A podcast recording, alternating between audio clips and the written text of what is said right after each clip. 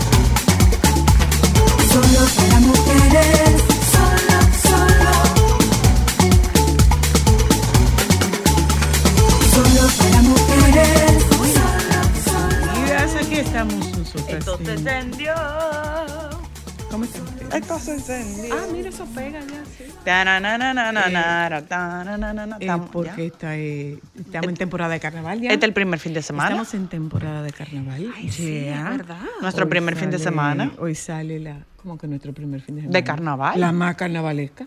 A mí Ay, me encanta. Ella sí era muy carnaval. A mí me encanta. Sí. Para mí, el carnaval de República Dominicana es de las expresiones más hermosas y son tan diferentes. Sí, es bella.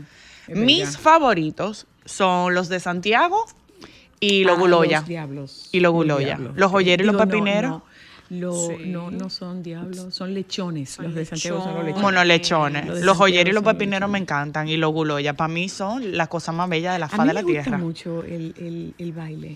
Es De- que para bueno, mí, mi- eh, yo eh, la eh, la eso de. Santiago, la cadencia, el diseño, cómo se mueven, la elegancia, yo me la encuentro embargo, mira una cosa. hipnotizante. Yo tuve la oportunidad de asistir una vez a. Yo tuve la oportunidad de, de ser invitada por los broncos y de, y de vestirme de bronco. Mira, lo que se siente cuando suena la música de los broncos y, y- y- y es como. Es la un trance. estampida, Realmente sí. es que para La mí, salida de ellos de la cueva Es bella. es, es, es lo que pasa es que vuelvo y te sí, digo, sí, sí, sí. yo me enamoro de los lechones, los joyeros y los pepineros porque es la cadencia con la que Es se el mueven, baile, el el, baile, la elegancia, hasta el movimiento que tienen que hacer cuando eh, el fuste, ¿es que se llama? Ujú. El con, látigo. Con el látigo. O sea, yo para mí no hay cosa, o sea, para mí de verdad es hipnotizante. Yo soy A mí amo a mí más los es- es- lechones. es el Me encanta. No, es, es que el- es el baile de los el hombros, garbo. es el o sea, yo me lo encuentro tan elegante, sí, tan sí, hermoso. Y mi favorito por siempre, porque que a mí como que lo negro lo negro Lo se me negro te mueve. llama. Ay, ay, ay, ay, ay, ay, ay. Sí. Para mí lo guloy es la cosa más Sí, espectacular es de la faz de la tierra. O sea, Es que, que- bello, es bello, o sea, yo siento una atracción especial por lo Realmente guloya. No sé si es por la herencia cocola que tenemos, lo- o sea, yo me lo encuentro tan hermoso, me fascina. Bueno, pues comenzó el carnaval y comienza Quisiera ir a verlos a San. Pedro, a San Pedro. Me encantaría ver a los guloya en San Yo creo que los Me guloya, no sé si tienen salidas. Eh, Pero me encanta, me lo encuentro tan hermoso. Cuando vemos los guloya, las veces que yo he visto los guloya, los he visto en el desfile nacional. Mira, yo ayer hablaba con una cliente eh, habla, y ella me, me decía, mira, no, que para ella, para una boda, yo quiero hacer una obra loca de carnaval. Y yo le dije, mira, tú tienes que hacer tarea. Porque yo le dije, el carnaval de nosotros es muy amplio, o sea, la expresión artística es muy diferente. Yo le dije, mira, la Ve- los, de, los de La Vega, los de Santiago, los de, por ejemplo, Barahona, son muy distintos. O sea, el carnaval de aquí es extremadamente rico. Sí. Y es muy diferente. muy o sea, diverso, los diablos de diverso. aquí de la capital no son iguales. o sea, son muy No, no, diferentes. No, no, no, Los de La Vega, los lechones, eh, los, los El de aquí yo siento como que sigue papeluces. siendo muy tradicional, no ha como Bueno, evolucionado tantísimo. No, lo que pasa es que acuérdate que nosotros tenemos varios carnavales aquí. Nosotros tenemos el carnaval ¿El de Santo de Domingo dónde es? Este. Los tiznaos salen aquí. Son de aquí. Están aquí en el, en el, en el desfile. el tiznao es otro que es bellísimo. Eh, Es espectacular. a mí me Ay, gusta encanta. mucho, a Ay, mí me sí, gusta esa mucho. falda me encanta. El que no me gusta la muerte en Jeep. Ese, ese nunca me ha gustado. bueno, pero es que esos son personajes, no son necesariamente de Santo Domingo. pero es que salen mucho. No, pero no son de Santo Ah. Domingo. Eh, Déjame ver no, de dónde no son son los locales como, como los papeluces que son de Ay, los papeluces son chulos. A mí, tú sabes que me encanta. Pero da me miedo. encantan los de los, las cachúas de, de Cabral. Me fascinan, me encantan, me encantan, pero, pero es una manifestación muy, es una manifestación Que a ti no te gusta, de verdad, no te gustan los tiznados. Yo me lo No me encuentro tan bello. no me matan, no me con matan, esa no me matan. falda. Ay, sí, yo me lo encuentro tan lindo. Ellos usan una falda de verde. penca, como de penca. De coco. penca. Ujú, Ay, sí, son sí, bellos. es bonito, es bonito. Son muy bonitos. Pero Yo no he dicho que no me gustan, he dicho que no son mis favoritos. No son mis favoritos, pero a mí esa creatividad, esa creatividad de los diablos cojuelos, esa creatividad de los Oye, de los lechones ay, de, Santiago. los- Yo de verdad son- muero con, el carnaval de Santiago, me encanta. Eh, Y nuestro eterno roba la gallina. Rowdy. Ay, y, Torres, y qué esos cosa disfraces de tío De tío Vitico, Vitico. Esos Sí. disfraces de tío Vitico, mucho con demasiado. Eso es mucho con demasiado. Ah, sí. Bueno, eh, hoy es viernes, estamos en febrero, día en 2 carnaval. del mes de febrero. Wow, estamos en febrero va carnaval. tan rápido que lleva dos días ya. Ya. Enero fue eterno. Ya lo sabe, ya lo sabe. Qué hermoso. Eh, Ay, mira, este- este- esta noticia está muy buena. Fresquita la temperatura, súper fresquita la temperatura. Yo te mandé una noticia Mm. Hay, hay, eh, hay desfile de carnaval en, en Punta Cana. En Punta Cana. ¿Qué? Agradezco la invitación.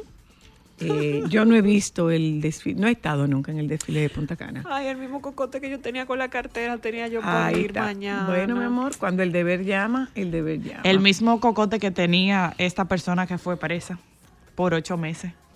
¿O cómo así? ¿Qué pasó? Oiga esto, señora Luna. A ver, Policía libera paloma espía china después de ocho meses en encierro en la India. Ay, no puede ser, señor. Una paloma capturada hace ocho meses por las autoridades indias fue liberada esta semana tras meses de sospechas de que la ave servía como vínculo para mensajes de espionaje proveniente de China. y la metieron presa. Ajá, ocho meses. Poniendo fin Claro, a un no le trama quita. que llamó la atención de organismos defensores de los animales y sus derechos. Ajá. El animal se encontraba retenido en el hospital para animales Baisarcardis Disqua en la ciudad occidental de Bombay y fue liberado el martes de esta semana después de que la policía le otorgase al centro veterinario un permiso de liberación, indicó hoy a F el abogado Mit Ashar, asesor legal de la organización protectora PETA India.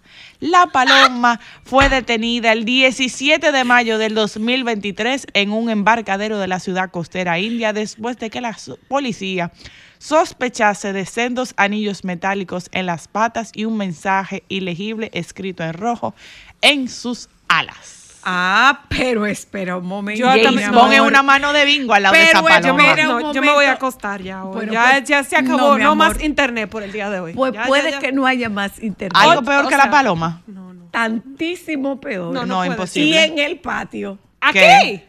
Aquí hay una amiga nuestra que me está diciendo, acuérdate que, que apresaron un gallo de un brujo Ay, ¿qué decía el gallo? que daba los números.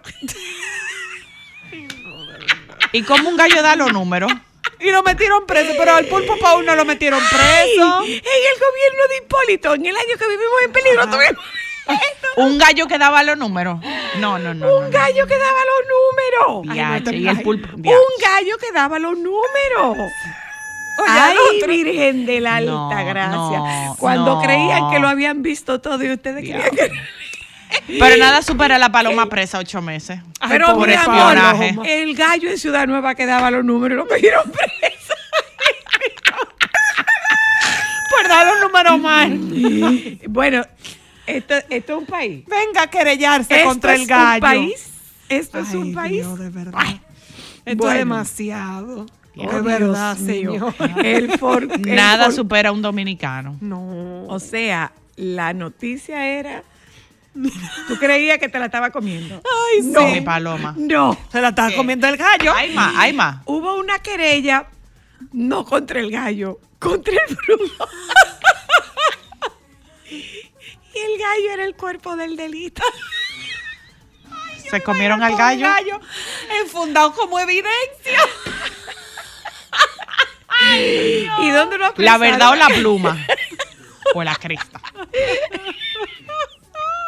No, que eso no puede ser verdad. Ay, Ah, pero míralo ahí, esa mujer tiene fe pública. ¿Cuál es Que me lo está escribiendo. Tía No, no, no, no, no, no, no. No, no, no, no, no. Este a cucú, mentira. De, de que se armó un molote porque lo estaban consultando en Ciudad Nueva. Ay, si tía Cuco lo dice, entonces yo se lo Que no creo. es esa. Ah. No es esa. O sea, Ay, lo sorprendente para ti es una paloma de, de Por la espionaje. en China. El gallo como evidencia mejor. Aquí un Nada gallo supera. indiscreto y revelador Yo de insisto, secretos, el dominicano señor. no ¿Y cuánto le habrán conquista el pagado? mundo porque está muy ocupado jugando Nosotros tenemos dominó. demasiado cosa, nosotros No, tenemos no, no, demasiado no, cosa. no. Esto, Ah, esto, bueno, esto no es un país. no, esto no, no, es un país. Esto no, es, esto no es un país. Déjame ver. Eso no se ve en Suiza. Claro que no. Señores, pero aquí trajeron una vez. Eso no se ve en Suiza. Señores, aquí trajeron una vez. Aquí trajeron una vez. ¿A quién? A un cirujano que operaba con los dedos. ¿Cómo así? Él cortaba y todo con los dedos y se paraba con el los dedos. cirujano cosía operaba el con los dedos. Y adivinen, Ajá. adivinen. ¿A quién operó? ¿A quién? No te voy a decir porque no está vivo. Eh, pero te voy a decir dónde él hacía las operaciones. Ay, no, de verdad. ¿Dónde? En la Secretaría de Estado de las Fuerzas Armadas. Con los dedos. Con los dedos. Y le cayó atrás, Nuria Piera. FBI Piera, le cayó atrás, Yo mi sabía. amor. Y, a que no tenía ni ese cuatro. Mi amor era segurísimo. con los dedos y él le ponía tripa de pollo a la gente. ¡Aló! Busque. Sí, buenas, ¿cómo están todas? Orbito, un filipino. Claro. Sí, ay, ay, ay, ay. Espérate, que voy, Aquí, mane- voy manejando. Mira, eso me acordó a la escuelota De Freddy. Que al sí, que al papá de Bobby lo encontraron bañándose con un manatí en el río y lo metieron preso a él y al manatí. A él y al manatí. Hola, aló. Buenas, Zoila. No me, Me hagan escucho. eso. Tú no recuerdas a Uri Heller. Ah, Uri Geller que doblaba la cuchara. En la televisión. Claro. Tú te sentabas en tu casa, en un tenedor, esperando que ese individuo apareciera para doblarte el tenedor. Para doblar el tenedor, pero yo no sé si usted sabía que Uri Geller, yo no sé si usted recuerda que Uri Geller fue una celebridad invitada a un Miss Universo. No puede ser. Ah, ¿Un dominicano Uri era él? Geller, creo que era alemán. Ay, Con la mente no. doblaba lo cubierto. Así. Entonces tú te quedabas. Dale. Para. Ay, no. Entonces tú agarrabas. No hay una cuchara ahí, préstame una cuchara. Ajá. Préstame una cuchara. Cuidado, está caliente Él por si la droga. agarraba, él agarraba. Juana. Y de repente la cuchara hacía así. Y se derretía. Y se derretía. Y se derretía la cuchara. Ay, y lo veíamos. Y lo veíamos. Así, y había otro, nosotros hemos tenido nuestro propio brujo, el brujo de Manizales. Ah, ¿Qué hacía? eh, Pero era fila y cola y de cuánta cosa. Este es un país brujero. Ah. Este es un país que quiere vivir de, eh, Ámbar. de espaldas a- al negro detrás de la oreja, Ámbar. pero de frente a la brujería. Ámbar, Somos estoy- brujeros. Estoy, eh, Ay, no, de verdad, eh, yo no estoy estoy mala. de acuerdo contigo. No estoy de acuerdo contigo porque tú estás dejándole de lado la oficialización del curanderismo. No te estoy diciendo que el engaño era en la Secretaría de Estado de las Fuerzas Armadas. Ay, no te estoy diciendo que operaban en la ¿A un Secretaría de presidente Fuerzas operaron por Armadas. casualidad? A un candidato. Ay, no. ¿A quién? Vámonos a publicidad. No.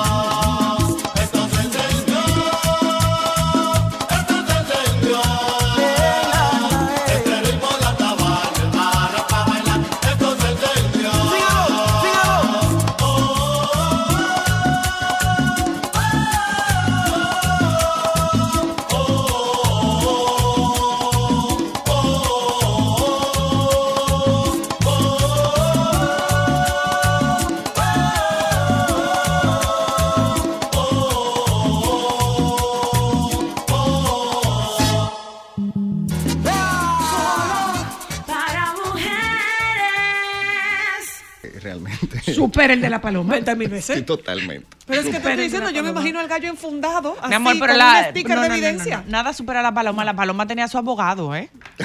Ay, eso está Y que la liberó ocho meses después. Y el otro hombre tenía su abogado. Pero el gallo no. Iba de cuerpo del delito. ¿Tú sabes qué era lo que Ay, yo me ¿quién, imaginaba? habrá, ¿Quién habrá pagado el honorario del, Tú sabes del lo que abogado yo, de la paloma y tú sabes lo que yo me pregunto. Lo que yo me pregunto. Eh, y cuando estaba en la fiscalía, ¿habrán consultado al gallo? No, Dios mío. Usted tiene algo que decir, Juda, decir la No, verdad, no, la no, verdad nada más que la verdad. No, no, no, no, no. Sería- Yo no me estoy refiriendo a si lo interrogaron. Me estoy refiriendo a si lo consultaron. Ya que estaba ahí, mi amor, Sería, un palo, los numeritos. sería Claro. muy descabellado saber si el gallo tenía nombre y cómo se llamaba. Debía tener. Y su, y su Porque me, residencia. me imagino que si fue sometido a la justicia, tuvieron que llamarlo por su nombre. No, es que él era cuerpo de Benito. Ah, bueno. Pena que el gallo no esté vivo para yo, yo darle una consulta ahí. Ay, ay, ay. Pero mira, eh, eh, eh, el, el- el querido, el querido tío Vitico, Víctor Herarte, tenía una, él tenía, eh, no, él tenía un gato, una gata que se llamaba Cecilia Boloco. ¿Y el gallo? ¿Cómo era que se Mingo. Se llamaba Mingo. mi Su gallo llama- el Ay, gallo él se peleaba conmigo porque Mingo era medio realengo y se iba por ahí. Sí, sí, sí. sí, Sí, Mingo tenía complejo de perro viralata y era un gallo. Me lo andaba el barrio entero. Querido Germán, Dos puntos. él está ataviado para el crudo invierno. ¿Cómo están? ¿Cómo están? ¿Todo bien? ¿Cómo te trata el crudo invierno de República Dominicana? Bueno, ya estamos tratando de sobrellevarlo, sí, pero no, no nunca va a llegar a ser. Dice mi fuente, antes de que, de que el DNI me intervenga, dice mi fuente que era que parece que era eh, eh, eh, Maximin Aristi, el fiscal eh, en ese tiempo. Ella no recuerda el nombre del gallo, pero el gallo de seguro tenía que De tener seguro, eso es, eso es, Tenía eso es bueno nombre. investigar, a ver, a Por saber favor, la historia. ¿De qué hablamos hoy, Germán? Hoy vamos a hablar de los baños de cortesía o baños de visita. Que es Baño un- de cortesía. Baños de cortesía, sí, realmente de esa es la forma en la que deberíamos de llamarlo. Ay, Ah, porque la gente se lo lleva para su casa. Mi ¿Cómo baño de cortesía. No, porque se considera, se considera una, un espacio como para ser cortés con los invitados a través de los detalles. Por lo general, un medio baño eh, está configurado en, en proximidad a áreas sociales de la casa, Sí. sala, comedor. Es el espacio donde los invitados pueden ir, más que estar Que no un- la intimidad. Claro. Entonces es un muy buen espacio eh, para tener ciertos detalles que no se acostumbra a tener en baños estándares dentro de las habitaciones, por ejemplo. Aparte de que porque ser un espacio pequeño está muy de moda utilizarlo como una extensión de la parte decorativa de la casa. Se ha pasado a ser en los Eso te iba a últimos preguntar, años ha evolucionado como muchísimo, ¿eh? Parte fundamental. Antes se notaba, se decía, bueno, vamos a decorar la sala, el comedor. Ahora el medio baño está dentro del plan de reforma como parte fundamental de la decoración de la casa. Es así. Pero ¿cómo tú dices algo así? Tú sabes la arandela que se le pusieron a las tapas de inodoro. Bueno, Mi amor. Ah, bueno, y eh, los traje a los papeles déjeme de decirle de algo, baño. déjeme decirle algo, la moda es tan cíclica y el diseño es tan cíclico eso. que eso vendría siendo como el estilo coquete Es verdad, eso es coquete. de ahora. Ay, Claro, eso porque volvió. el coquete está lleno de arandelas, es verdad. el Ah, cual esperemos sí. que no se extienda la decoración, por favor, porque creo como que Ay, ya hemos, sobre- eh, hemos, hemos pasado Eso de por ahí. decorar todo en el baño, como que, como que ya, por favor, Sí, la hemos tapa. pasado por ahí. Pero No. ciertamente tú nos dirás como diseñador qué tanto protagonismo ha, ha cobrado los baños de visita, porque la gente ya sí está invirtiendo en esos Sí, espacios. tiene mucho protagonismo y de hecho parte de las razones por las que se están haciendo tantas intervenciones en este tipo de baño es porque eh, como no es una zona del todo húmeda, es decir, sí tiene equipos sanitarios como inodoro lavamano, pero no tiene una exposición tan directa a la humedad y al agua como un área de ducha. Ay, mira, sí me Eso te atención, permite es tú poder tener diversidad de materiales y revestimientos que no son necesariamente cerámica. Entonces, de eso, por ejemplo, vamos a hablar el día de hoy. Lo vamos a comenzar hablando de cuáles son los aliados para poder hacer una reforma o una ambientación de un baño de cortesía o baño de visita sin la necesidad de demoler. Ese es el miedo de todo el mundo. Ay, ay, ay, ay. Lo primero que dicen es... Hola, pero- Francisco. Hola. Y el pobre Francisco Sánchez. Ah. Que lo está remodelando los tres. Ah, bueno. Y está cogi- Sí, a- al coger la asumo, loma. asumo que obviamente en los baños que sí son de uso frecuente en las habitaciones es necesario necesario hacer, si se va a cambiar cerámica, hacer demolición y obra gris. Pero en los baños de cortesía ya nosotros contamos con muchísimos elementos, recursos y materiales que nos permiten hacer la intervención en el mínimo de tiempo y con el mínimo Ahora, de, una, un- de una daños. pregunta con relación, perdona la interrupción, con relación a la demolición, ¿qué es lo recomendable? ¿Intervenirlos todos al mismo tiempo o intervenirlos etapas. cuando vas a hacerlos todos en la Bueno, yo soy de partidario de, casa? que las de las reformas se hagan de manera continua, de una vez y para siempre. salite de eso. O sea, Ay, es muy cuesta arriba tener empleados veces. trabajando en la intimidad de una habitación, el polvo y todo lo demás para hacerlo en etapas. Tres veces. Claro, todo va a ser adaptado al bolsillo, el tiempo y las posibilidades de las personas, porque si me preguntas, lo ideal es si se va a remodelar los tres baños y la cocina es que te mudes. Pero hay Exacto. personas que no pueden hacer eso. Entonces, cuando hacemos un plan de reforma, probablemente tengamos que ir haciéndolo de manera parcial o por proyectos. Este año remodelamos el baño de visita, el próximo año remodelamos el principal y así sucesivamente. Yo recomendaría trazar un plan de reforma para hacerlo todo junto y tratar de entonces ir haciendo otros eh, procesos de remodelación un poco más más al paso, pero cocinas y baños son traumáticos para remodelar eh, Porque desde ahí hay cero. que quitar muchas cosas. Claro. Y lo que les decía, por ejemplo, de los materiales, eh, vamos a hablar de cuáles son los materiales aliados. Por ejemplo, no tienes que cambiar el piso del baño. Si quieres cambiar la estética del piso, puedes utilizar un eh, PVC o un laminado de madera, un piso laminado de madera tipo parquet, que es machembrado, que tiene un grosor mínimo y que se puede colocar directamente sobre la superficie que Y estás. ese, y ese tipo de material aguanta alto tráfico. Sí, claro. Hay diferentes variedades de pisos laminados. Hay Ah, laminados de formato comercial y hay laminados de PVC. PVC es el componente fibroplástico Sí. que es resistente a la humedad, que es el ideal para estos baños. Y ya hay muchísimas opciones, ¿no? hay Que puede- que muchísimas opciones de color, no solamente imitan madera para las personas que entienden que el piso laminado solamente Ahora hay como imitarse madera. mármol y cosas Hay así. marmoleados, hay unos que parecen cemento, es decir, que la junta prácticamente es imperceptible, es decir, que hay mucha variedad en el mercado Ay, local, de hecho. Lo que sí hay que considerar con el tema del piso y los revestimientos que van a pared es que, por ejemplo, es importante colocar un zócalo de protección en caso de, de usar papel tapiz.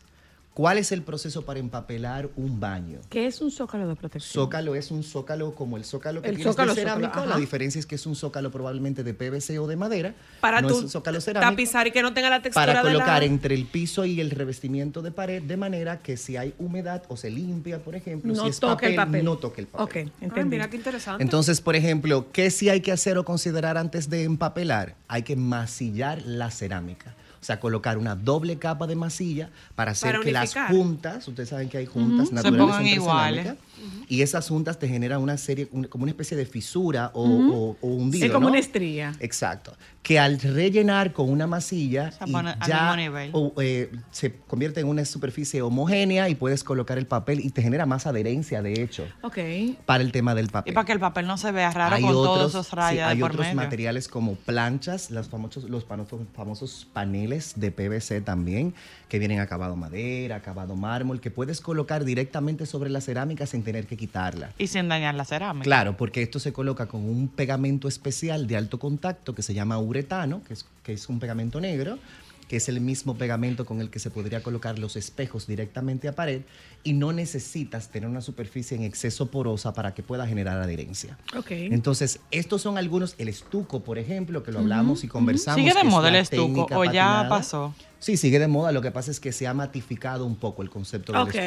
ok. en Es igual, brilla brillo, menos. Ahora. ¿Es el que el mismo como si eh, el de cemento o eso es otra cosa? Eh, ah, eso es microcemento. Son dos técnicas similares. Lo hablamos un día aquí. Microcemento es más poroso porque te genera esa sensación cruda del cemento. Estuco es a base de yeso y cuando lo espatulas, entonces te da una superficie más lisa. Otro de los elementos que se pueden utilizar al momento de considerar la reforma de los baños. Eh, en esa misma ¿Y, línea. y, y los aparatos de los baños? Los aparatos sanitarios, preferiblemente desmontarlos para hacer el proceso de instalación y luego reinstalarlos. Esto es porque si el inodoro está en proximidad a la pared y vas a poner un papel tapiz, lo correcto sea que el papel llegue en toda la parte posterior. Lo mismo pasa con los lavamanos. Para evitar hacer cortes en Y que los- se eh, ese bordeando los elementos o los aparatos, lo ideal sería desinstalarlos y volverlos a instalar. Hay que tener mucha atención al detalle y volvemos con el tema de la cortesía. El medio baño es un, es un espacio que se presta para tener ciertos elementos que por lo general no tienes en otros baños. Toallas personalizadas, flores frescas, cuadros o elementos decorativos, incluso fotos conceptuales si quisieras tener. Es decir, es como, como hablábamos, una extensión de la decoración Ay, de la eso casa. no me gusta, yo me sentiría juzgada. No, con una yo- foto en un baño No, de obviamente es una foto personal, En mi, claramente en, está. mi, en, mi, en mi baño, en mi baño de cortesía hay una foto. Sí, pero puede ser fotos conceptuales o fotos artísticas Y también. es una foto artística. Entonces entiendo que puede funcionar. Tendencias de los medios baños. El poder del estampado con el concepto del papel tapiz, un sinnúmero de posibilidades. Hay de todas las formas, texturas, patrones. Es decir, que usted puede cambiar con papel tapiz dos, tres, cuatro, seis veces si quiere la decoración de su medio baño durante el año, porque es de muy fácil instalación. Entonces, el papel va a ser siempre uno de esos elementos Y, como y es, y es la opción, digamos, que menos traumática y más económica. Y, y una de las más económicas, por supuesto, porque hay diferentes tipos de rollos, diferentes tipos de marcas y diferentes tipos de tamaños de rollos también. Entonces, uno tiene mucho de dónde elegir, aparte de que, como les digo, tú puedes hacer un contraste a la línea de decoración general de la casa, haciendo algo completamente diferente a lo que ya tienes, o puedes darle continuidad al concepto decorativo de la casa y que se vea mucho más integrado. Sobre todo si este medio baño abre hacia el comedor o la sala directamente, que es algo que puede pasar con mucha frecuencia. Eh, adicional a eso, una tendencia muy usada es la tendencia de los revestimientos eh, de acabado madera.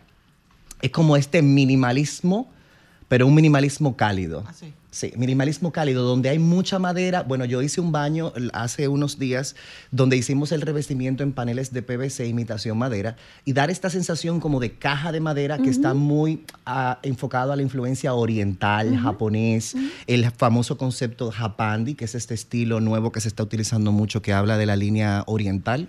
Está muy en tendencia. Se puede lograr sin necesariamente hacerlo en madera natural, porque como les expliqué, hay paneles imitación paneles de PVC imitación madera que te dan esa terminación sin tener que demoler. Y no es un poco irte por el tema de tendencia, o sea, calculando, bueno, mira, eh, yo me aburro fácil de, de lo que es de moda, eh, no quisiera hacer una inversión tan cuantiosa y me quiero ir como un poco más por lo clásico. Eh, puede ser una combinación, puede ser un acento en madera para llevar esta tendencia, pero recordemos, señores, que la madera es uno de los materiales universales. Exacto. Es decir, la madera en un tono intermedio es algo que muy poco probable pase de moda. Ah, ok. Es decir, lo que podemos hacer es quizás hacer un énfasis en un tono distinto a toda la madera de la decoración para hacer un poco de contraste o utilizarlo como un e- elemento de acento en el piso, en la pared, en el techo. En el techo. O a los más arriesgados, que es algo que yo recomendaría, tratar de todas las superficies revestir de madera para dar esta sensación de caja, De caja. maderada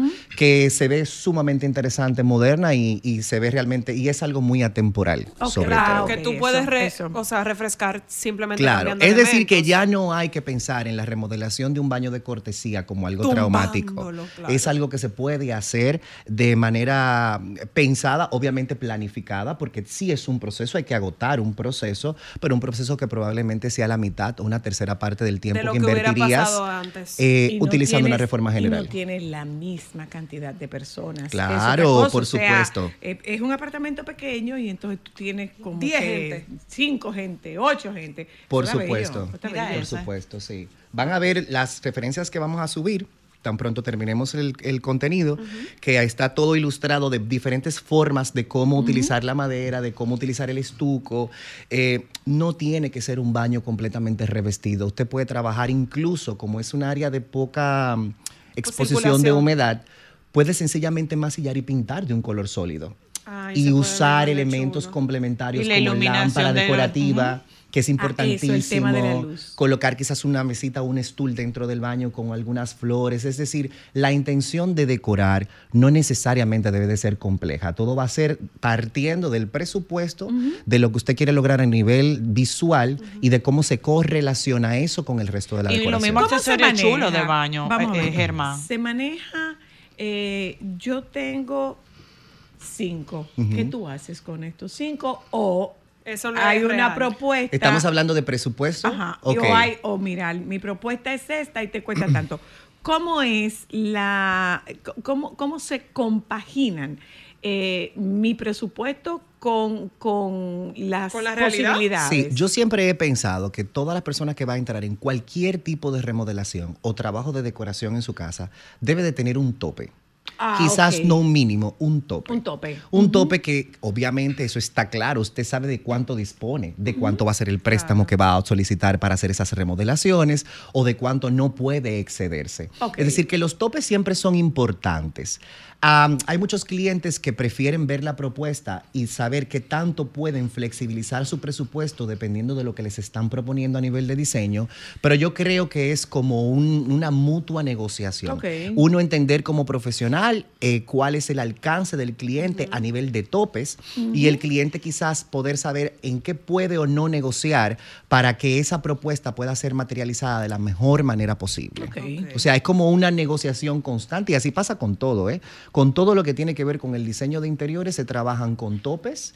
Hay personas que no te ponen tope, esos presupuestos maravillosos ¡Qué donde no tienes tope! Ay, qué ricos. donde tienes la libertad de crear, pero que Esa no sepan, que sepan que un bajo presupuesto no limita la creatividad. Eso. Claro. Eso es que- importantísimo. Que, una persona de bajo presupuesto Porque- puede tener cosas bonitas Por supuesto, su y porque hay una puesta. falsa idea alrededor del diseño, de la arquitectura, de la moda, por ejemplo, donde que sabemos que es algo Ay, que no es de primera necesidad, porque claro. entendemos que estamos trabajando muchas veces con lujos, pero hay una falsa creencia de pensar que usted por tener poco presupuesto o presupuesto No reducido no puede tener un espacio bonito, agradable y que realmente tenga una coherencia visual. Ay, demasiado O ¿cómo sea que yo creo que... Como que dice mi amiga Rocío, se puede escribir Ojo ojo, con con, H. H. Claro. Se puede escribir ojo con la con H. Todo es posible, todo es cuestión de métodos, de, de qué método se Eh, aplica. y otra cosa, ¿cómo me preparo mentalmente para lo que eso conlleva?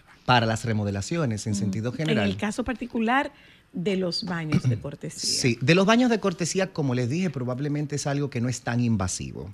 Lo, lo importante aquí es entender cuáles son los materiales y cómo se van a aplicar para entender el proceso que conlleva eso. Si podemos ponerle un monto de tiempo, una cantidad de días para una reforma donde no, de un baño de cortesía, donde no haya demolición, yo diría que dos semanas es un tope considerable.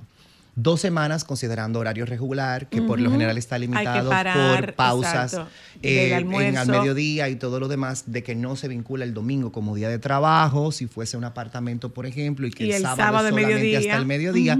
Dos semanas es un número considerable. ¿Por qué? Porque hay muchas cosas que van en preproducción o fabricación que se pueden comenzar a gestar desde antes. Si hay un mueble, algún elemento, materiales que haya que comprar. Pero en intervención, dos semanas es un número mm, eh, no lógico. tocamos el tema de la iluminación.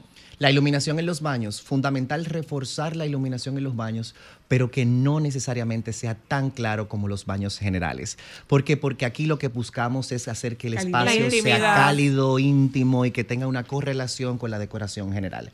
Si vamos a utilizar iluminación, que es importantísimo, la temperatura de la iluminación en los baños generales siempre son de 4000 en temperatura, que es luz intermedia, que es luz, digamos, la relacionada con la luz del sol, a, a, a 6000, que es luz blanca.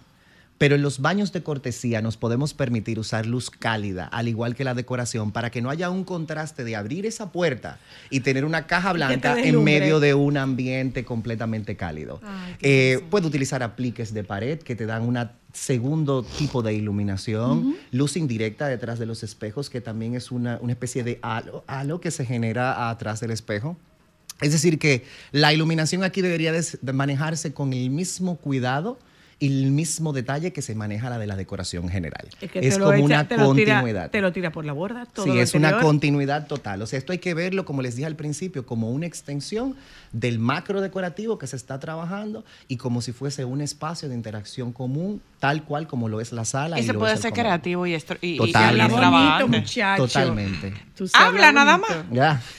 Bueno, sabe que tu dosis te tocaba y por favor. no, está no, no, no, no, buenísimo. no he dicho nada. Lo Eh, que Ámbar. he dicho es que hablas muy bonito. Ámbar fue que lo agradezco. Exactamente. Habla bonito y no es nada más. no Estar sentado, en, está buenísimo. estar sentado en una mesa donde eso está de más, o sea, sobra, el hablar bonito para mí es, es un gran halago. Bonito. Él Por favor, bonito. como siempre, comparte tus redes, Germán. Sí, claro. Sí, la- mis redes sociales son arroba Germán CJ, letra C, letra J, y en un momentito vamos a estar subiendo el contenido de lo que hablamos Claro, el día de señores, hoy. estas guías que Germán prepara para Ay, sí, nuestras son joyitas son maravillosas, son muy Sí, buenas, son empiecen a muy usar. buena- Muy buena, muy Qué bueno, espero que le den captura, lo guarden para futuras eh, revisiones. Perfecto. Gracias, cariño. Nos A vamos un ustedes. momento a publicidad. Eh, el maestro Luis Vergés Bueno. está con nosotras en la tarde de hoy. Bueno. Y con él, nosotras eh, tocamos el tema de la radiografía del hombre violento. Todavía nos queda contenido. Tendremos a Yomaira Martinó, es fundadora y consultora líder de Green Energy Dominicana. Vamos a hablar de creación de capacidades en temas de sostenibilidad, transición energética, acción climática. Eh, vamos a hablar de si el cambio climático, señores, para que ustedes tengan una idea, para que ustedes tengan una idea, en España están floreciendo las plantas. Eh, Hay, hay- hay e- época de floración en pleno invierno. Wow. Es época de floración en pleno invierno. Cambio climático. Eh, de verdad.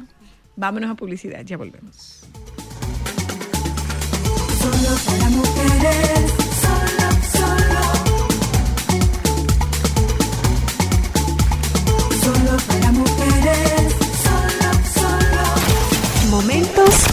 solo para mujeres. Si un curandero te curaba un empache con un, con un Sí, ensaimo. Sí, ¿no? Y te jalaba el pellejo atrás. ¿Cómo es? El emparche se, se curaba era jalándote el pellejo atrás y con una ceniza y unas oraciones te acostaban y te jalaban el pellejito donde ¿Dónde está la columna. Ajá. La columna te le decía, y sonaba, y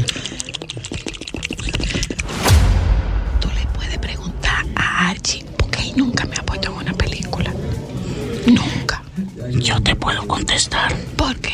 Porque él cree que tú eres cara, porque tú te ves cara, por eso que tú no tienes marido. Porque yo soy cara. Porque mi amor, ¿quién va a tener cuarto para mantener a esa señora tan cara? ¿Y a ti quién te ha dicho que yo quiero marido para que me mantenga? Yo me mantengo yo. Para darle fuerza a la frase. Momentos solo para mujeres. ¿Quieres escuchar a Sol desde tu móvil? Descarga ahora la nueva app de Sol. Búscala en tu Google Play o App Store. Sol 106.5. También en tu dispositivo móvil. Somos la más interactiva. Compra Muné, mueve Muné, bate Muné, toma Muné, toma, toma, sin dudar. Chocolate es lo que quieres llevar. Mueve, mueve esa tableta hasta que se disuelva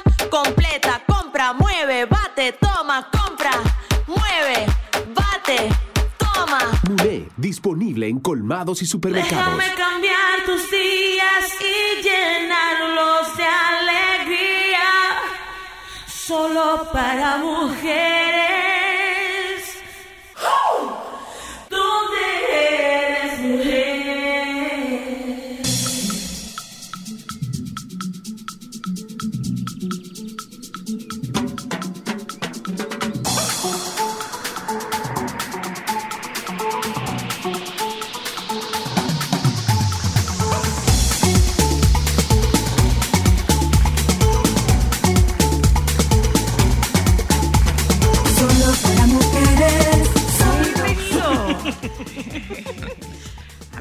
Maestro Luis Vergés, ¿cómo estás? Bien, siempre estoy feliz cuando vengo aquí acompañado de ustedes tres. Y nosotras mucho más felices y agradecidas por el privilegio. Eh, hablemos un poco, o no un poco, hablemos sin extenso hasta donde se pueda del perfil del hombre violento. Él, él, eh, él, es, él es buen esposo, eh, él es buen papá, pero no es buen esposo. ¿Es posible ser el que el mismo hombre sea buen papá y no sea buen esposo, que sea buen esposo y no sea buen papá? ¿Es posible? O que cada hijo tenga un papá diferente. Bueno, mira, una de las características es precisamente esa y, y de ahí viene la complejidad. eh, eso se llama la doble fachada. Fíjate cómo una persona puede asumir un rol muy bien, sin embargo, en otro rol entonces se desploma con el uso de la violencia. Pero al final no se exonera la condición de ser una persona violenta, por más bueno que usted haya sido en otra cosa. Es como que digamos que usted asalta un banco un día y usted no quiere que le digan que, que es un ladrón. es un delincuente. Bueno, pues en este caso, lo que sí hay que agrupar las características de todos los perfiles en tres grandes sombrillas. Hay una sombrilla individual, que es donde entran las deficiencias que el hombre trata de camuflar con la violencia. Deficiencias psicológicas, sociales, carencias de habilidades socioafectivas y también unas lagunas cognitivas mediadas por la misma cultura donde vive, que le hace interpretar que tiene un derecho sobre la mujer. Y ese derecho es como un guion que él escribe, que él redacta, y si la mujer se sale del papel que él mismo Que le atribuye, entonces él se considera con un consentimiento para poderla violentar y la cultura lo apoya. Y te digo que la cultura lo apoya porque se han hecho estudios que han determinado que sobre todo las, las culturas de Latinoamérica eh, son las más violentas del mundo Pregunta. hacia las mujeres. Yo tengo una pregunta. ¿El hombre que es violento solamente va a ser violento con su pareja? ¿Solamente debuta con la pareja? ¿O es violento con sus hermanas, con su madre, con las mujeres a su alrededor? ¿O exclusivamente va a debutar en el ámbito sentimental? Hay una categoría que le llaman la de los hombres o agresores generalistas, que son violentos hacia todo el mundo, que pueden violentar a su esposa, a los hijos, a un vecino, pero hay los, los llamados agresores especialistas, que concretamente ya son o abusadores sexuales y no hacen otra cosa más, o son violentos con sus parejas y sus exparejas y tienden a no ser así en otros escenarios. Y de ahí vienen los problemas. Fíjate cómo a las mujeres las revictimizan, porque cuando denuncian a estos hombres, todo el mundo dice, pero no, ese hombre no puede ser así, porque ese hombre es nunca, solidario. y él nunca dio ninguna señal. Nunca dio eso. ninguna Algo señal. hiciste tú. Es un hombre que incluso puede ser el presidente de la Junta de Vecinos y tú nunca te vas a imaginar que puede ser capaz de hacer otras cosas. Esos son los llamados agresores especialistas. Ya estas cualidades se van agravando dependiendo de otros factores que se agreguen. Si es un consumidor de sustancia, si es una persona que tiene alguna lesión en la corteza prefrontal. Que ahí ya hay un comportamiento más impulsivo, más lesivo.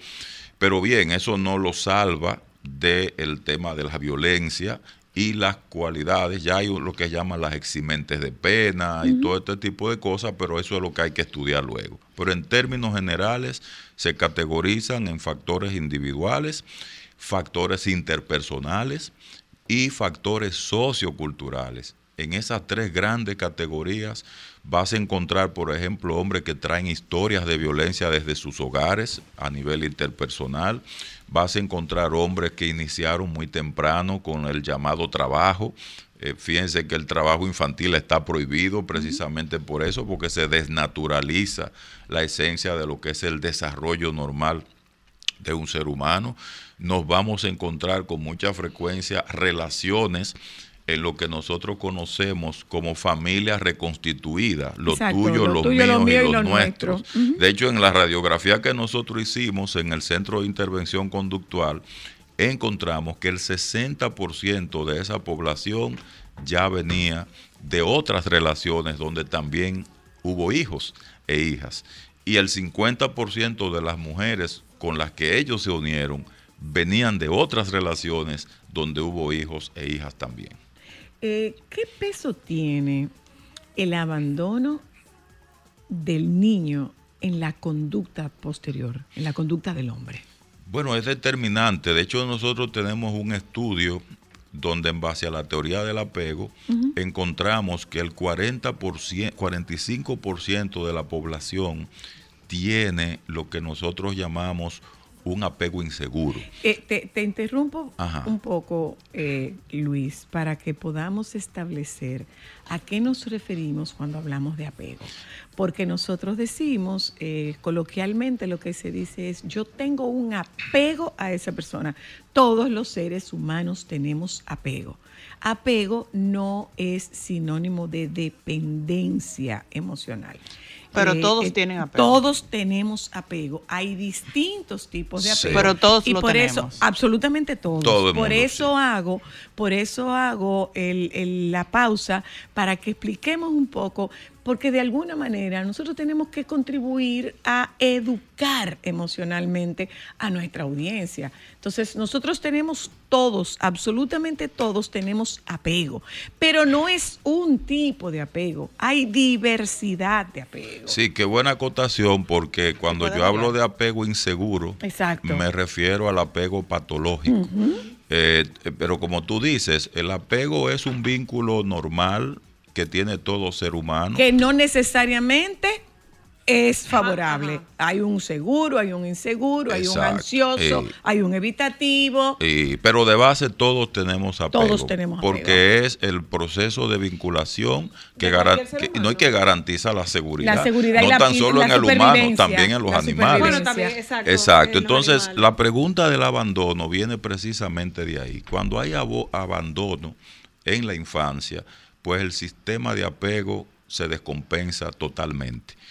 Ya el mecanismo de seguridad básica que tiene un niño o niña para construir su sistema de apego inse- seguro se desmorona. Totalmente. ¿Y qué va a pasar cuando este muchacho crezca?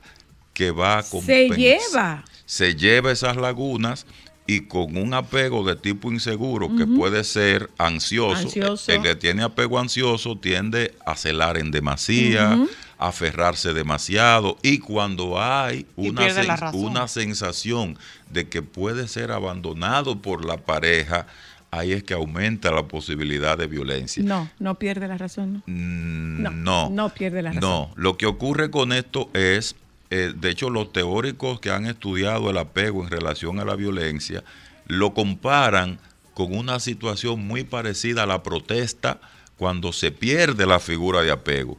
Porque lo que se hace aquí es un mecanismo de sustitución. De aquel apego que no tuve, ahora lo tengo con la pareja. Fíjense, ustedes se han cuestionado alguna vez por qué razón podría estar ocurriendo que la mayor parte de los feminicidios Cuando ya se va. es cuando es hacia las exparejas, no es hacia las parejas. Lo he dicho muchísimas Cuando veces. tienen un o tiempo que no están juntos, No, no, cuando ya no, se no. va. Fíjate que cuando la es, pareja decide no volver. es cuando ya no vuelve. Decía el doctor, eh, dice el doctor Navarro Góngora, eh, que eh, una mujer está comprobado hace una media de ocho intentos serios y reales para irse. El problema mayor, el problema letal viene cuando ella definitivamente se va. Claro, claro, sí, porque mientras hace el intento hay la esperanza de que algún día volverá. Exacto, exacto. El peligro eso, comienza eso es un pique, eso se le pasa, eh, ella, eh, me, me estoy enfriando y yo tengo control sobre esa mujer. Y, y de hecho el famoso círculo de la violencia, que lamentablemente lo han descrito de forma muy simplista, porque lo único que nos dicen es que el hombre se enoja, violenta a la mujer, después hay una fase de luna de miel donde el hombre trata de convencerla de que vuelva y de que vuelva.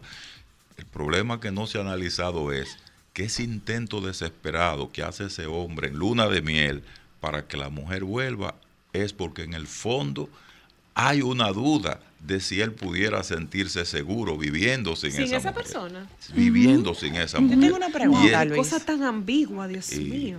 Pregunta, Luis. Tú dirías, o sea, lo digo en el sentido de cómo, cómo tú, que maltratas tanto a esta persona, tú tienes la duda de que tú puedas vivir sin esa gente. O sea, Pero es que pero este, sirve habría, y analizarlo desde ese habría punto que de vista es preguntarle, muy Tengo una pregunta. habría que preguntarle si él tiene conciencia de que está maltratando a esa mujer.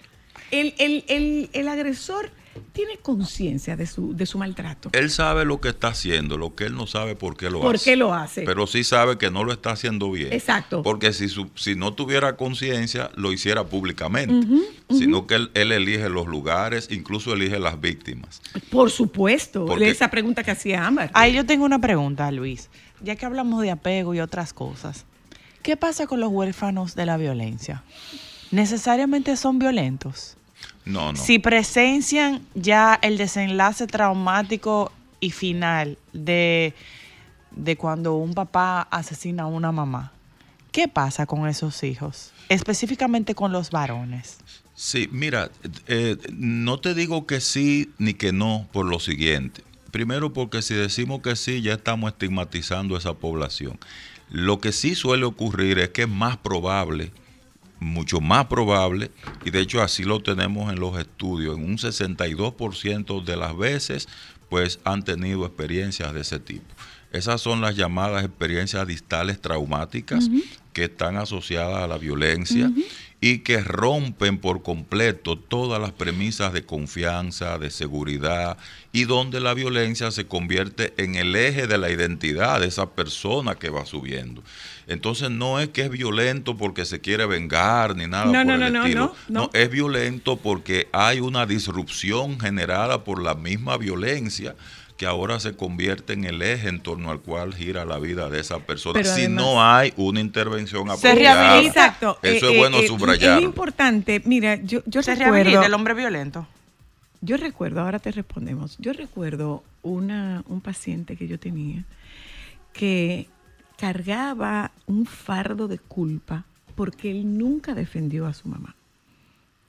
Y yo le planteaba, ¿qué tanto permiso tenías tú para intervenir contra un adulto que era la autoridad?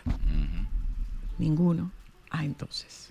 Por esa razón no intervenías. Entonces, esto Lo mi- de culpabilizar. Exacto. Este, este mismo estudio, que esta, esta misma fuente, que es el doctor eh, eh, Navarro Góngora, plantea a partir de sus estudios que hay igual nivel de posibilidad de ser violento cuando tú eres víctima que cuando tú eres testigo. Eh, y lo- el trauma, y si, y si analizamos la violencia desde el trauma, no necesariamente tú tienes que ser un testigo ocular, tú puedes ser un testigo auditivo, También, claro que tú sí. puedes, tú puedes escuchar aquellos sonidos. Sí, de hecho hay una teoría hoy que es de la nueva generación, la teoría del marco relacional, que plantea que en la mente todo se relaciona y todo eso queda asociado. Totalmente. Totalmente. Eso Llega es, un sí. momento que se replica. Una reexperimentación. Sí, así es, así es. Entonces mi pregunta, ¿se rehabilita un hombre violento? Sí, se rehabilita. Y te voy a decir que eso yo no te lo hubiera podido responder así en los años 80 y ni siquiera en los 90. Pero ya hoy sí. Por ejemplo, para los años 80 y 90, el índice de fracaso andaba por el 70 y el 75%.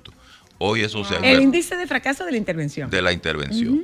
Ya hoy es lo contrario. Ya hoy el índice de éxito anda por el 75 a un 80%. Eso es mucho. Sí es mucho. Siempre tú vas a tener un porcentaje de casos que son ya de más difícil pronóstico por lo que se agregue. Por ejemplo, Zoila te hablaba de la teoría del estrés post-trauma, eh, que ya hay un daño ahí, no tan solo emocional, es que hay Ujú. un daño Hay un neurológico, daño neurológico, también. hay un daño Entonces ya neurológico. para tú rehabilitar en casos así, tienes que disponer de unos programas más integrales y multidisciplinarios.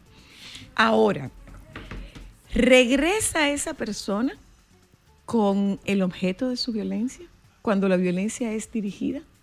Ese hombre que se regenera, vuelve con esa persona, si hablamos de, de violencia íntima, de violencia en la pareja, eh, ¿cuál es el porcentaje de éxito que tiene ese proyecto de pareja? Bueno, eh, ya con la misma pareja es 45%. Es bajo. Es muy bajo. Es bajo. Es muy bajo.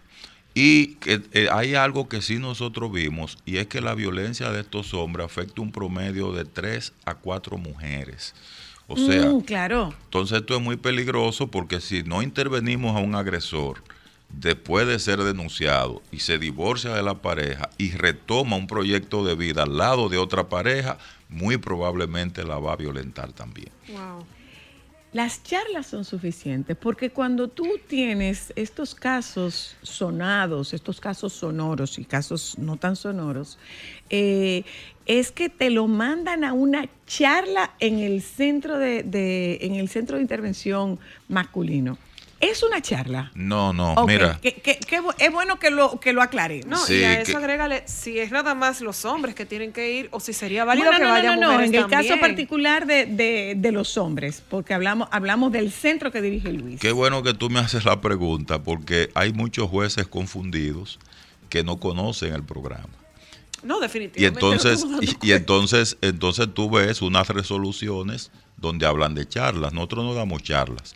Los programas no se estructuran en base a charlas. La charla debe ser la de conducir, la de conducir, eh, Claro. la de tránsito, es así, debe ser la Nosotros charla. desarrollamos un programa y el programa empieza con evaluaciones psicológicas, con una sesión de acogida, con ocho sesiones de terapias de, de- de lo que llamamos psicoeducación. Se trabajan ocho sesiones de terapia grupales, se trabajan 16 sesiones de terapias individuales. Estamos hablando de un promedio de tiempo entre seis meses mínimos y dos años máximo. O sea, eso no es cuestión de una, No es una charla. charla. Y eso tiene un protocolo donde están las actividades, los ejercicios, los contenidos que van a trabajar los terapeutas en cada una de las sesiones. Y dependiendo de los casos de riesgo, por ejemplo, esos casos donde hacemos una evaluación psicológica y vemos que el riesgo y la posibilidad de poder herir o dañar mortalmente a una mujer es alto, le ponemos riesgo severo y eso se hace ya una categorización diferente y un programa más especializado todavía. Por eso es que eh, hablamos de que supuestamente desde el punto de vista legal, en temas de violencia no hay conciliación. No se supone que se concilien temas de violencia. No, porque la violencia, recuerden que es un tema de orden público donde el daño, en este caso, ya es irreversible, ya el daño está hecho. Entonces no puedes conciliar con alguien que ha dañado. El que ha dañado tiene que asumir consecuencias. Consecuencias, por supuesto. Ahora, eso no quita que en una justicia restaurativa como la que tenemos, tú no solo te limites a un modelo punitivo con el agresor. Por supuesto. Y, y ahí es que entramos nosotros. Entramos los psicólogos, entramos con este modelo de intervención terapéutica que por demás también es psicoeducativo. Ahora, eh, nosotros, tenemos, nosotros tenemos una deuda con el tema de prevención y tenemos una deuda con el tema de educación y tenemos una deuda con el varón. Sí, claro. Y, y- y yo te iba a hacer, puede ser, como dice la señora Luna, puede ser un reverendo disparate lo que voy a preguntar, pero ¿puede un hombre violento criar un varón que no sea violento? Mira, es muy poco probable. Eh, pero no quiere decir que es automático que porque uno sea hijo de alguien violento, no también lo será. Pues recuerda que la mente humana es bastante flexible y uno recibe influencias de otros actores, no tan solo de los que están en el hogar de uno, pero sí las posibilidades de que haya violencia son altas. Tú decías, Zoila, qué bueno que lo tocaste, la deuda que tenemos educativa en materia de este tema. La deuda que tenemos con el varón. Y con el varón. Con Y- el y- varón. Y, te iba a decir que esa deuda viene de los años 70. Wow. Y somos uno de los pocos países que no la, ni siquiera hemos iniciado por donde hay que iniciar. No hay un reconocimiento. Bueno, te lo voy a plantear de la siguiente manera. Ya en los años 70, en los Estados Unidos y los países escandinavos, iniciaron lo que se llama el proceso de cuestionamiento de la masculinidad del hombre. ¿Y quiénes comenzaron ese proceso? Los mismos Ellos hombres. mismos. Los mismos hombres. Wow. Los mismos hombres. Y ese proceso, pues eh, los años 70 fue una década maravillosa, porque fue una década movida. Ahí fue donde se socavó lo que fueron los mitos de la hombría, del hombre como padre, del hombre como esposo, pero también lo de la mujer y el rol tradicional que llegaba. Fíjense que en esa década fue que se introdujo los La anticonceptivos. Ahí vino también Las libertades sexuales. las libertades ajá. sexuales. Eso fue una década de mucho movimiento. Y nosotros fuimos uno de los pocos países que no nos movilizamos. Seguimos sin movilizarnos, Luis. Seguimos sin movilizarnos. Entonces, de repente, si este muchacho se cría con la mamá, eh, el papá que tiene algún contacto con él eh, está diciendo, o puede ser que se críen juntos, pero mira, deja de estarlo tratando así, ¿eh? que me vas, perdón por la expresión, me vas a pajarear el muchacho. Porque le estoy, le estoy proponiendo que tenga un contacto con con Sus sus, emociones y con sentimientos. sus sentimientos. Y tú sabes que se despenalizó en esa década la iniciativa de la mujer para pedir un divorcio. Antes de la década de los 70, si No una había mujer- forma de- de No. una mujer Si una mujer pedía un divorcio, eso era penalizable. Es La- que yo creo que O sea, podía, creo que estamos antes de hablando de que podía ir a la cárcel el una marido, mujer por sí, pedir la, un la divorcio. podían someter Bueno, para que tú a la te de- para que tú te des una idea, eh, La aquí- verdad, la verdad es que nosotras seguimos en desventaja, hemos avanzado, Aquí- pero poco. Aquí la ley, si un hombre encontraba a una mujer en un acto de infidelidad y la mataba, estaba exonerado. Sí, hasta la, hasta la, Wow. 90 No, 20 pero- hasta la ley 2497 era, 97 era así. del año y eso de fue en el 97. Eso fue los O sea, en el 97 fue que eso no estaba O sea que no, que, que- que tipificado. era- no, estaba tipificado, Digo, pero era, no, no era condenable. Eso, que no era condenable. no era No, condenable. Y tú sabías que Ah, o sea, era como una mata que yo encontré, me la encontré mal puesta, la corté y no pasa nada. Ah, Pero ustedes sabían que lindo. los años de la Edad Media mataron millones de mujeres bajo la acusación de brujas. Claro. Y dos, Sáleme y- famoso. y, dos de los famosos científicos de la época hicieron un libro llamado El martillo de las brujas.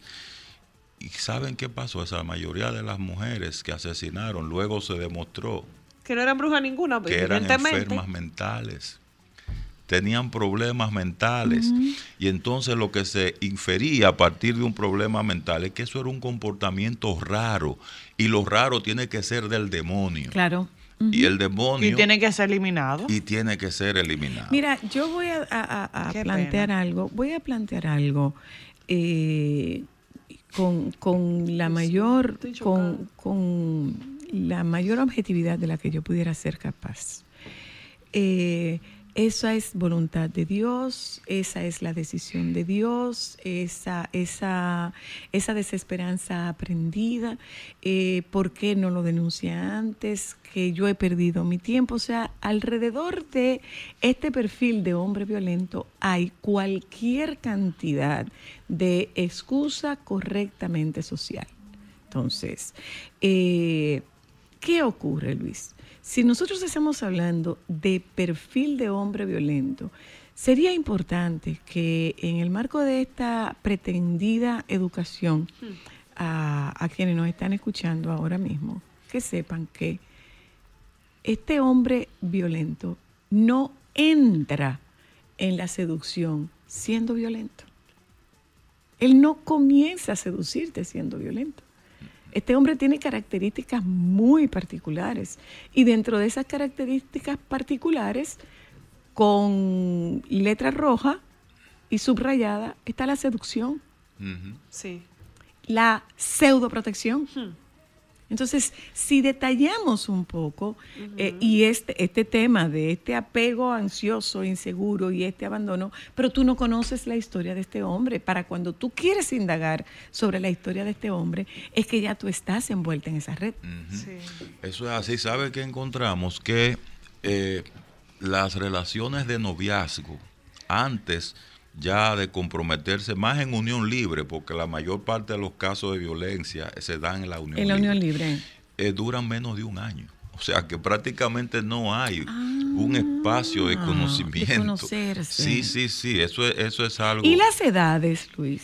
38 años promedian los agresores de, nuestro, de nuestra población. Que Y no la- es tan joven. No es tan No joven. es tan joven, no, no, no, no es tan joven. Y las víctimas 10 años menos. Ay, Dios, de verdad. Siempre las víctimas. Rural, Eh, no, no, hay más. En el caso de nosotros, como trabajamos aquí, nos por un tema de más- demografía. Por un tema de demografía. demografía. Pero Y- sí el tema... y eh, el elemento económico. Ahí está, sí, sí, ahí es eh, ingreso moderado abajo. Y Pero- educación, pues entonces a nivel medio, la educación es más media, Yo bachillerato. siempre, per- yo perdona, siempre me he perdona llamado ahí, la per- atención. perdóname un momento, Cristal. El tema educación, porque es, e- e- es, es un planteamiento de que el macho tiene un control económico, pero no necesariamente tiene un control económico porque sea proveedor. Es también que asume un control económico de lo que ella genera. Así es, asume un control económico, asume un control social, asume un control familiar. Pero hasta con lo que ella produce. No, no, de, de lo que ella produce. la Ella tiene que, ella tiene que le darle da, ese Ella dinero. tiene que entregar ese dinero y él es que controla todo, porque yo no me O sé sea, manejar. también cuando nosotros hacemos una, cuando tenemos una mirada, cuando le damos una mirada al tema económico, dejamos de lado que a veces esta mujer puede llegar a ser la que más aporte a la pareja y al, al Y al hogar. sustento familiar. Y otras veces esta mujer está obligada a compartir o a entregar ese dinero y que le dejen a ella algo para comida. Sí, porque de fondo de lo que se trata es acceder al privilegio de que del control, Del control. sobre el otro. Y no importa la clase social que tenga la mujer, las estrategias van a estar ahí. Mira, hace tres o cuatro días, yo no voy por razones éticas a identificar el programa ni la emisora, pero me dio mucha pena escuchar dos mujeres candidatas políticas Ay, diciendo que a las mujeres las están matando por chapeadoras. Ese es el enfoque que tienen de la violencia. No Fíjate que, fíjate que me da pena porque históricamente aquí murieron asesinadas las, las hermanas hermanas Mirabal, no eran chapeadoras. Murió asesinada eh, de Gauche, que fue aquella famosa mujer que redactó, siendo ella una actriz, un documento titulado Los Derechos Universales de la Mujer, porque en la Revolución Francesa lo que se hicieron fueron los derechos fundamentales del hombre. Y ahí tú sigues no buscando, chapeadora. sigue buscando toda esta historia eh, eh, que vienen de atrás, de todas estas mujeres meritorias, que Juana de Arco y otras más, que murieron asesinadas. Y eran mujeres progresistas, eran mujeres adelantadas. Eso muy es- adelantadas Esos millones de brujas, entre comillas, que mataron, ahí se fueron muchas mujeres inteligentes que la época no las soportaba porque estaban por Muy encima de su adelantada de lo tiempo. que es el tema del control. El tema del El Pero tema de del ahí- control. Pero de ahí a tú decir que a una mujer la matan por chapeadora, o sea, lo primero es que tu condición de mujer no, no, no es suficiente para que alguien pueda agredirte. Y mucho menos, hay mucha evidencia que de lo que hemos podido ver, que ningún- esa- eran mujeres trabajadoras de sus casas, más de casa, eh, que tienen sus familias. una pregunta. Que no era por el ejercicio. Pero, de si, un pero si hombre. vamos a por ese lado, entonces deberían matar a los hombres por comprar sexo. Buen punto. O matar a los hombres por chapeadores. Que hay, Que hay muchos. Hola, aló. Que hay vice. Hola, lo que va bien. bien. Buenas, Le soy la. escucho, le escucho. Eh, quiero disculparme, sé que no están en el momento de que los oyentes llamemos, pero hay dos preguntas en una que quisiera hacer. Por Y que favor, desarrollen eso, por favor. adelante. Un hombre que yo sé que el agresor nunca se considera a sí mismo agresor, Ujú. pero un hombre que quizás no sabe si es agresor por su naturaleza, puede convertirse en una persona que controla en un agresor y lo más importante, al revés, un hombre que sea agresor con tratamiento, con trabajo, puede dejar ese comportamiento. Los escucho por al aire. Gracias. Eh, Qué pregunta tan inteligente. ¿Es el hombre agresor por naturaleza? No. No. No, no, para nada. Es importante entender que si fuera así, entonces en los países escandinavos tuviéramos la- los mayores agresores porque vienen por naturaleza de Los vikingos. vikingos. vikingos. Grandes Eh, guerreros eh, que eh, mataban. Pero además, el, el- el agresor sería, si fuera por naturaleza, el agresor sería ¿Con todo el mundo? agresor en todos los escenarios. y- y- y con igual No cantidad. y no fuera Y- y- selectivo. y es selectivo. Por ejemplo, en América Latina, de los 25 países del mundo donde más mujeres asesinan, en América Latina hay 14 países, más de la mitad. ¿Qué nos dice eso? Que hay un tema también cultural. Y de los ocho primeros países que aparecen en el ranking, hay ocho países de América Latina. Entonces, si, si fuera por naturaleza, No pues entonces los genes estuvieran desparramados. O de sea, forma aleatoria, ¿verdad? Descartamos, descartamos el mito de que es por naturaleza. No, el, No. el- el- el hombre agresor no es agresor por naturaleza. No, no, no. Preguntaba si, eh, eh, su pregunta también dec- hablaba de si tiene conciencia de que es agresor. Eso lo habíamos cuestionado, pero, pero quizá Vamos no a nos volver, escuchó. ajá. Sí, sabe que lo está haciendo, pero no sabe por qué. Y la posibilidad de cambiar comienza cuando a través de un trabajo, porque sí tiene que haber un trabajo, por sí mismo no va a cambiar. No puede. Y tampoco lo va a hacer si no hay una presión externa.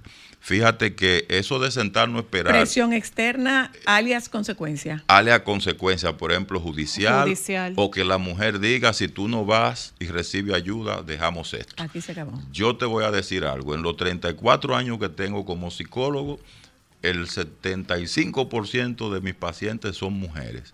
A los hombres, lamentablemente, no van a terapia Mm, mm. si no, No. hay una fuerza externa que lo motive. Y en el caso de la violencia, eso Muy es- baja al 1%. Pero en el caso Ah, de- este, de- es extraño, ¿no? Que un hombre sea que plantee el, mira, eh, aquí hay problema, eh, tenemos que ir a terapia. Es muy raro eso. Es muy, aparecen casos, claro que sí. Son los menos. Y, cada vez vamos logrando más, ¿eh? eso es porque hay que reconocer que hay un avance, pero no lo suficiente. Ante la crisis acuden, pero No una vez, una vez estabilizada la crisis, adiós, bye, bye. Así Desertan. mismo, así mismo. ¿Dónde que estás? ¿Dónde estás tú, Luis? Además de en el centro conductual. Bueno, yo tengo mi consulta privada en el centro. Por favor, ¿en qué tiempo?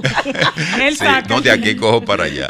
En el Centro Psicológico Bienestar Familiar. Estamos en el 809-688-5292. Muchísimas gracias. No es tra- para trabajar nada más con hombres. Ahí, ahí trabaja con familia, ahí trabaja con Pero podemos decir que uno de Eh, los varones que conoce más a los varones.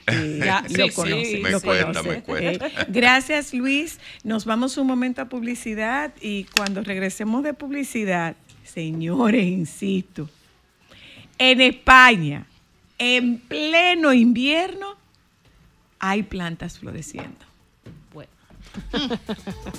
Damas, gracias, gracias. Solo para mujeres, solo, solo.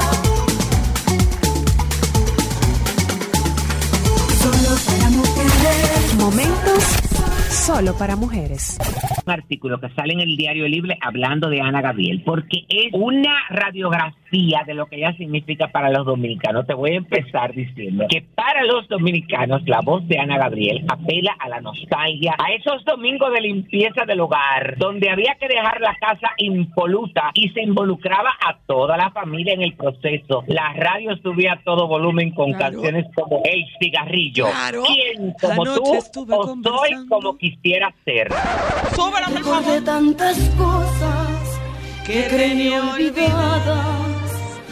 Se las conté todas mientras que lo fumaba. ¡Público! Le conversé de ti y de mis añoranzas.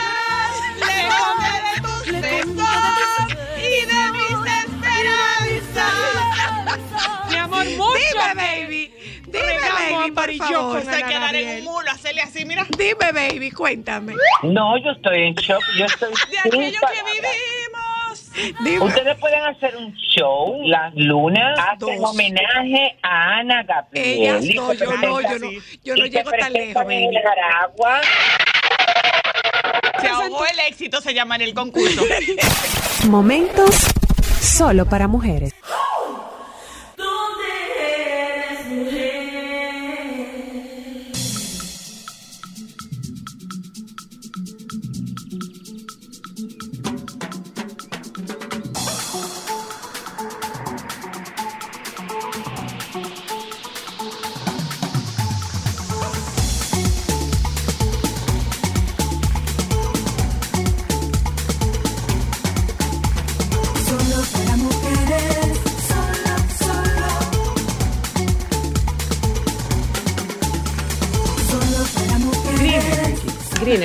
Greenergy, perdón. Greener- Greener- green- Greenergy. Greenergy. Ah, Greenergy. Una sola palabra. Greenergy. Ok. Yo, Mayra Martino. Sí, señora. Martino y Soto, por mi madre, ¿verdad? Quiero- Por favor. Como debe ser. Muy Eh, bien. saludos, sa- señora madre. Tendencias de sostenibilidad. ¿Qué es eso? Yo me encanta que esa sea la primera pregunta porque hasta yo misma me vivo diciendo, pero ¿por qué no complejizamos para decir que es simplemente una danza armoniosa entre lo social, lo ambiental y lo económico? ¿Eh? Así mismo, ¿cómo seguimos generando riqueza, verdad? Como países. Siendo sostenibles. Cuidando eh, la conservación del medio ambiente, pero también no dejando a nadie atrás. ¿Verdad? haciendo que comunidades vulnerables, que poblaciones excluidas, pues sean parte de ese crecimiento. Eso, Eso, es suena bellísimo. Sí, Ahora sé. desmenúzalo. Conviértelo en Suena abono. muy bonito. Conviértelo suena en muy- abono. Suena discurso de la ONU eso, así Es, de es que desde allá es que viene realmente. Todo esto nace desde la Comunidad Internacional de Naciones y en el día a día desmenuzarlo es nuestro trabajo hace 10 años. Lo que hacemos es acompañar a empresas e instituciones a que entiendan cómo desde su quehacer, en cualquier rubro, si soy una empresa de servicios, si soy un supermercado, si soy un taller, si soy micro o gran empresa, tengo una oportunidad de además de, de además de yo generarme un lucro, generar dinero, puedo también apoyar a mi comunidad, conservar los recursos naturales de mi entorno y apoyar poblaciones. Qué bien dicho eso. Qué- qué interesante. Lucro, generar dinero, Sí. porque es que esto no es por amor a la patria. No, no. Mira, yo sigo- yo sigo un chico. Bueno, sí, se ama la patria, pero además de Sí, la pero- patria, pero- mi pero, patrimonio. o sea, Mira, es- es un te voy a poner un patrimonio. ejemplo. Hay un chico que yo Exacto. sigo en Es tu TikTok. fuente de ingresos. Hay un Exacto. chico que yo sigo en TikTok que es un venezolano que vive en Alemania.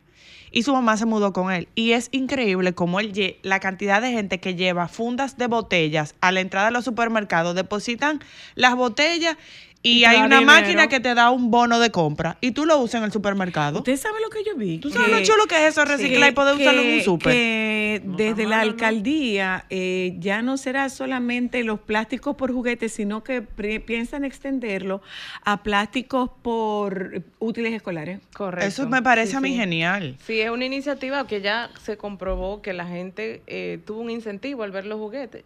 Empezó a recolectar los plásticos en vez de tirarlo a la cañada o a cualquier lugar. Fue, Y bueno, y se comenzó, comenzó Hugo, fue Hugo Vera que comenzó con esa iniciativa. Sí, eso decía la alcaldesa en días pasados, que ella reconoció la- esa iniciativa, le dieron continuidad y la han instaurado. No, y además... ha crecido muchísimo. o sea, Exacto. y esas botellas no se quedan simplemente en que las recibieron. Hay otra fundación, se llama Fundación Botellas de Amor, valga la cuña a mis amigos allá de Ah. Fermín Acosta, que ellos cogen esa botella y fabrican eh, viviendas de bajo costo, viviendas sociales. Hay gente que hace textiles con esas de botellas. todo, se hacen juegos, de esos que tienen los parques ahora remodelados, también hay juegos que se hacen de ese material re- reciclado.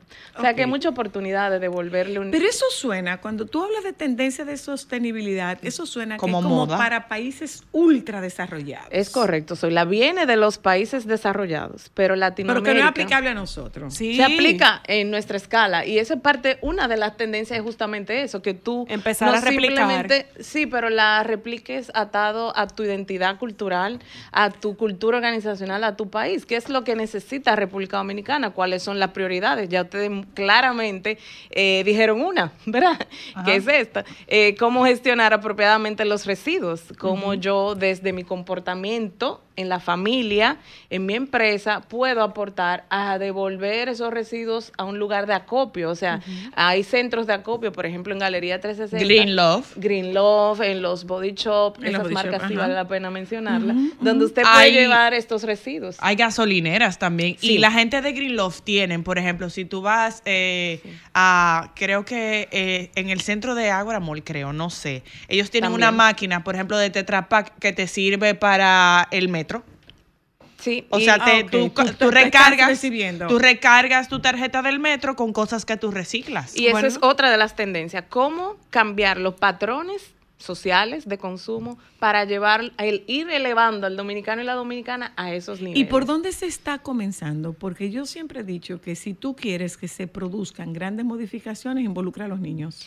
Sí, y ellos son los que están impulsando en, en mucha forma este cambio desde las escuelas. Hay una ley de educación ambiental y hay un mandato también de transversalizar educación en cambio climático. Están ahí esos dos instrumentos regulatorios. ¿Tú crees que Espera, espera, perdóname, perdóname.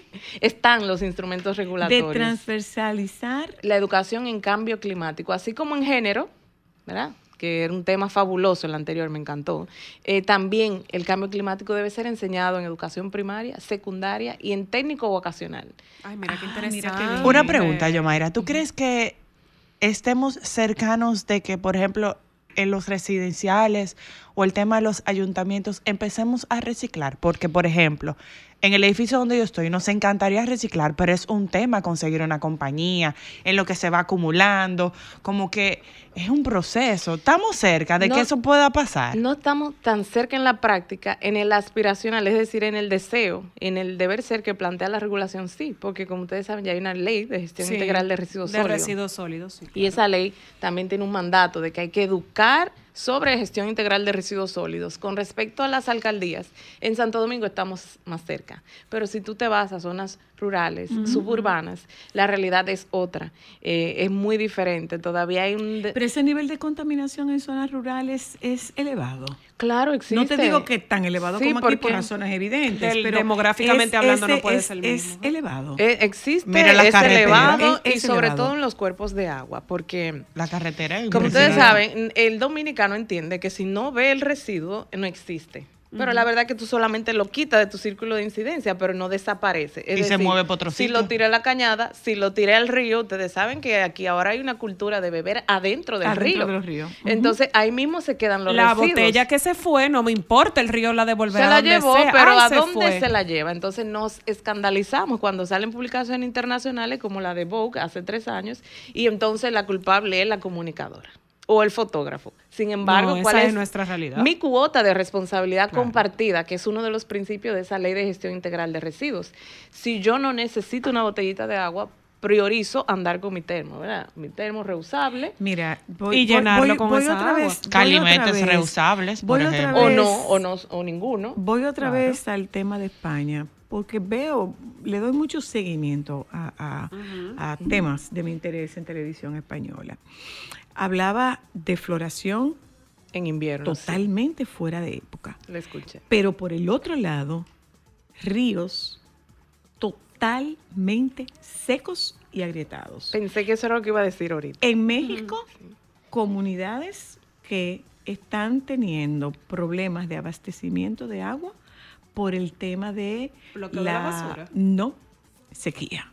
Entonces, esto está directamente relacionado con el, el cambio climático. Correcto. Eh, nosotros lo estamos viendo aquí. eh, se supone que en esta temporada que nosotros tengamos unas temperaturas más frescas, nosotros estamos registrando temperaturas de 32 y 33 grados. Es correcto. De hecho, eh, esa es otra de las tendencias. em, eh, poner el ojo en la acción climática, en cómo yo me adapto como ¿Es sociedad. mercadológico eso? ¿O es moda, Fue, el cambio fue- climático? Fue mer- mercadológico en algunas instancias y es lo que se llama, por ejemplo, greenwashing. O sea, en algunos casos eh, fue me- eh, mercadológico para impactar. Sin embargo, la ciencia ya es contundente y ha concluido, primero, de nuestra gran responsabilidad en el problema. Pero nosotros lo estamos viviendo. Sí, la actividad humana es la que genera el cambio climático. Efectivamente, el planeta ha tenido épocas históricamente donde se congela, vuelve y, Y se descongela. Exacto, entonces, pero ya lo que estamos viviendo, esas anomalías que muy bien usted menciona, más los récords año tras año que se baten de que el año anterior fue O más muy frío cálido. o muy caliente. Las olas de calor, los frentes fríos, eh, el tema de las temperaturas extremas y el deshielo de los glaciares, calentamiento de los océanos, entre otros efectos, son eh, eh, eh, consecuencias del cambio Señora, hay climático. provincias españolas que estaban en la playa Sí. con temperaturas de 26 grados Así en es. invierno, que estaban en la playa. Así en Islas Canarias se registraron temperaturas de 30 grados en invierno. Bueno, y nosotros estamos teniendo temperaturas aquí en verano que sobrepasan los 40 grados, que eso no es algo normal, independientemente del calor. pero estamos teniendo por el otro lado temperaturas eh, negativas en, en Constanza. en Constanza. Esas son las Yomaira. temperaturas extremas. Si es frío, muy frío. Si es calor, es. Pregunta, infierno. ¿qué tanto? O sea, que no es mentira que eh, lo No, del no, cambio no, climático por no es una mentira. No, por eso me es un refería invento, a la no es una agenda. No. ¿Cómo nos afecta? Hay agenda, ¿eh? Hay agenda, Ok. pero basada en ciencia.